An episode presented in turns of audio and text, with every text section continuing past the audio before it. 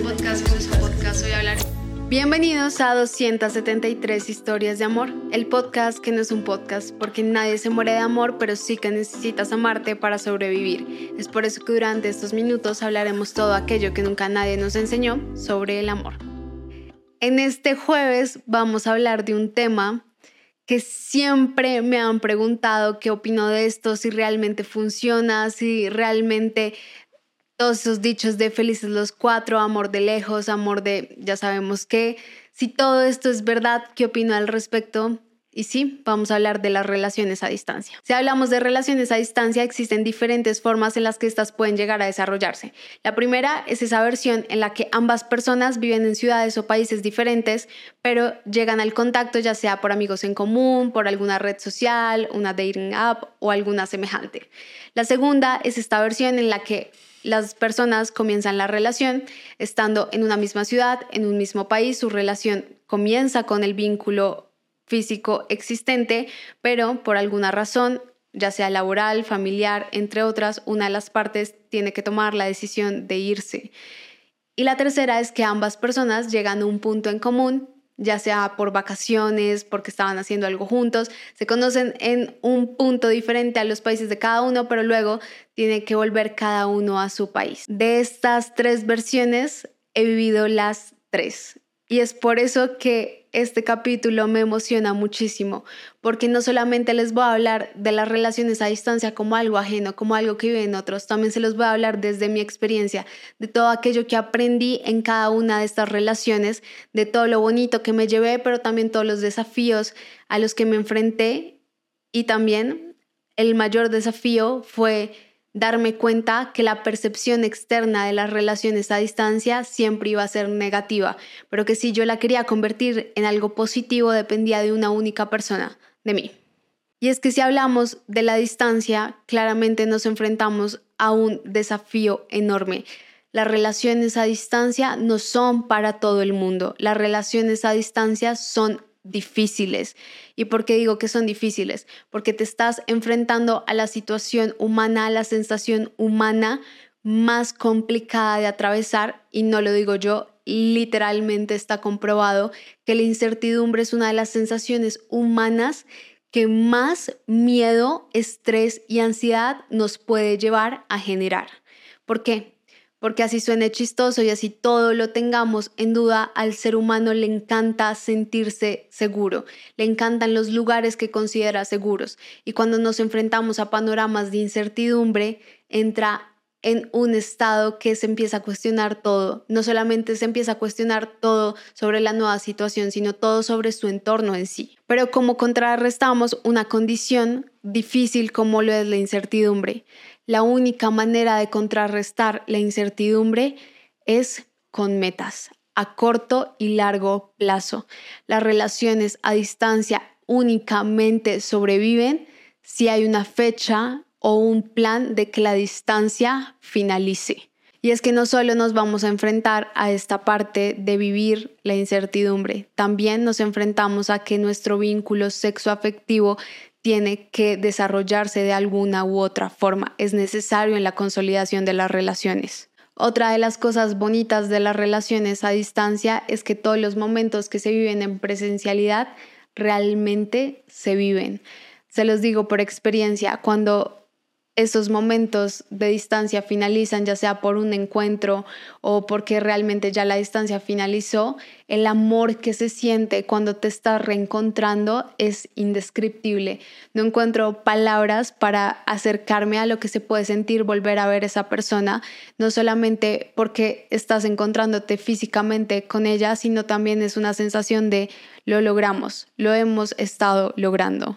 Hay otra cosa que también me parece muy linda de las relaciones a distancia y es que son relaciones que se enfocan bastante en tener una comunicación asertiva, porque la comunicación pasa a ser lo único que tienes. Cuando no hay este vínculo o este contacto físico, intenta realmente darle todo el protagonismo a lo que tienes y ese protagonismo te permite hacerlo de una manera más asertiva, porque precisamente te empiezas a dar cuenta de la importancia que tiene, lo importante que es mencionar lo que no te gusta, lo importante que es mencionar lo que te gusta, porque aquí no hay espacio para adivinanzas, solamente tienes lo que la otra persona te comunique.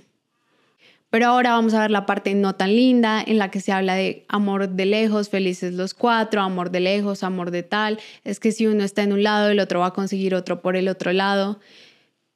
Si vemos todo el discurso que se ha construido a partir de las relaciones a distancia, sale de es que esa persona va a conseguir a alguien más en el lugar en el que está. Es que esa persona te puede mentir respecto a dónde está. Es que esa persona puede hacer mil cosas si tú no estás vigilando. Y ahí nos damos cuenta de uno de los conceptos más feos que tenemos de las relaciones y es que las relaciones necesitan de vigilancia. Las relaciones no necesitan de vigilancia, las relaciones se viven en libertad y es precisamente esa libertad la que permite que el amor se desenvuelva de la manera tan linda en la que se da, porque es un acuerdo mutuo, es una decisión mutua que se toma estando en libertad, no se toma por un aspecto de vigilancia. Entonces, está basado uno en este aspecto de vigilancia de yo tengo que estar pendiente de ti 24/7 o si no, tú vas a querer mentirme.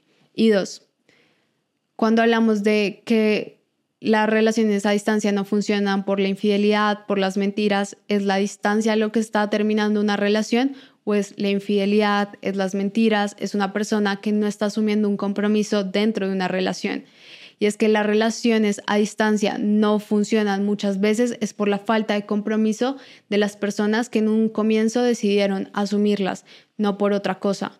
Si vemos las relaciones que realmente llegan a un fin por la distancia en sí como razón, que llega a un fin porque la incertidumbre fue demasiada, porque no pude establecer una fecha de encuentro contigo, porque no podíamos establecer metas en común, soy muy pocas respecto a las que terminan por factores externos que lo único que denotan es falta de compromiso hay algo que quiero resaltar y es que no todos tenemos el mismo tipo de lenguaje del amor. Para algunas personas el contacto físico es un lenguaje del amor y claro que va a ser muy difícil llevar una relación a distancia, pero si tu lenguaje del amor se va más hacia palabras de afirmación, puede ser un poco más llevadero. Y esto es algo que nos permite ver lo diferentes que podemos ser, lo diferentes que pueden ser nuestros lenguajes del amor. Hay personas hasta que tienen lenguajes del amor mixtos. Entonces, cuando generemos ciertas opiniones o cuando vayamos a escuchar a nuestro amigo sobre su relación a distancia, en vez de pensar lo tonto que se puede estar viendo o los preconceptos que tú tienes de una relación fallida o lo que has escuchado, más bien piensa en que esa persona está siendo bastante valiente porque está decidiendo amar sin ver a alguien. También no quiero que este capítulo se trate de romantizar las relaciones a distancia, porque como ya te lo mencioné, son bastante desafiantes y uno de los desafíos más grandes, sobre todo en una de las versiones que te dije que es cuando una de las personas se va de la ciudad o se va del país, es que esa persona se va a enfrentar a un nuevo entorno. Y los seres humanos somos seres que estamos en constante cambio y nuestro entorno sí influye. Una de las historias de las que quiero hablar hoy es precisamente esa.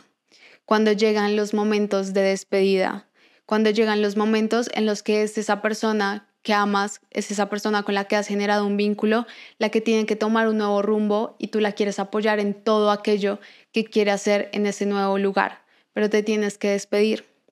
La historia que te voy a contar hoy es bastante especial y es una de las que más me ha tocado el corazón. Hace un tiempo recibí una historia de una chica quien había apoyado a su pareja en distintas decisiones que su pareja había tomado en viajes, en otras cosas. Pero ahora la decisión era un poco más grande y esta persona estaba tomando la decisión de irse del país a seguir sus sueños profesionales. Ella redactó una carta y en la carta solamente le pedía una cosa y es que esa persona no hiciera una vida aparte de ella. Y si lo vemos, la petición de ella es bastante romántica, pero es bastante profunda no hagas una vida aparte de mí. Y es que si bien muchas veces no queremos convertirnos en la parte de una persona, renunciar a ser parte de la vida de una persona no es sencillo y no es fácil. ¿Qué sucedió? Esta persona viaja, se va a otra parte y efectivamente construye una vida lejana a lo que era su vida estando con ella. No significa que la vida sea otra, simplemente significa que sus decisiones y su entorno lo llevaron a construir un nuevo panorama de vida en donde ella probablemente ya no tenía lugar. Quiero decirte todo esto es porque No podemos abandonar nuestra vida cuando nos enfrentamos a una relación a distancia. No podemos esperar que la otra persona no construya y que se quede atada también a lo que era la vida con nosotros o que también se quede atada a los planes con nosotros. Lo bonito del amor, y una vez más te lo menciono, es saber que hay dos personas que están en libertad, pero que quieren sus planes juntos porque encuentran esa compatibilidad y ese amor en la otra persona, pero en libertad. No hay manera más linda de ver lo que es. Ah, tú tienes tu proyecto, yo tengo mi proyecto, tengo un nuevo panorama de vida, quiero seguir construyendo, quiero seguir cambiando, puedo seguir evolucionando, pero dentro de esos planes tú también tienes lugar. Y yo creo que cuando se llega a esos puntos en comunión en las relaciones a distancia es que sean las relaciones más lindas y las relaciones de las que sé que he escuchado que después de 8, 4, 10 años a distancia logran concretarse en un matrimonio o en una familia. Por otro lado, si tomaste la decisión de que una relación a distancia ya no es lo que quieres para ti, si a lo mejor encontraste una persona con la que realmente te gustaría construir muchas cosas, pero la distancia es un factor al que en este punto de tu vida no te quieres enfrentar, quiero decirte que eres un valiente, porque son pocas las personas que pueden reconocer que no se encuentran preparadas en ese punto o que no quieren vivir con la responsabilidad afectiva que una relación a distancia pide y conlleva. Y no se trata de que eso te haga más o menos o que seas el bueno o el malo. Simplemente estás reconociendo que no es lo que quieres para ti y eso es justo contigo también. Si tuviera que finalizar este capítulo con una frase, es sencilla pero contundente. Las relaciones a distancia no son para todo el mundo. Quisiera que en otro capítulo exploráramos más sobre las relaciones a distancia porque hay mucho que podemos hablar de esto, sobre los reencuentros, sobre cómo hacer que sean exitosas, cómo mantener una comunicación realmente asertiva cuando lo único que tienes son videollamadas y chats. Este es un tema que nos puede dar para muchísimo en este podcast y me encantaría que lo exploráramos juntos. Ya sabes que la única regla de 273 historias de amor es que aquí no hay verdades absolutas, solamente un espacio para tu historia y un espacio para todas aquellas historias en las que todos hemos vivido cosas diferentes que nos permiten simplemente saber que todos los días estamos aprendiendo más sobre el amor. Ya sabes que me encuentras en todas mis redes sociales como Alejandra Merchant E, donde también me gusta hablar muchísimo con ustedes de todos estos temas, donde vas a saber cuando publico un nuevo capítulo, donde vas a poder ver algunos clips de este capítulo también que este capítulo y este podcast llega a ti gracias a una productora increíble que se llama Sin, que tenemos un correo a donde nos encantaría que enviaras tu historia. Es donde recibimos todas las historias que hacen parte de este podcast, 273 historias. Que nos encantaría que siguieras el podcast, que lo calificaras con 5 estrellas. Es la manera en la que podemos saber que lo que estamos haciendo te está gustando. Y nos vemos el próximo jueves.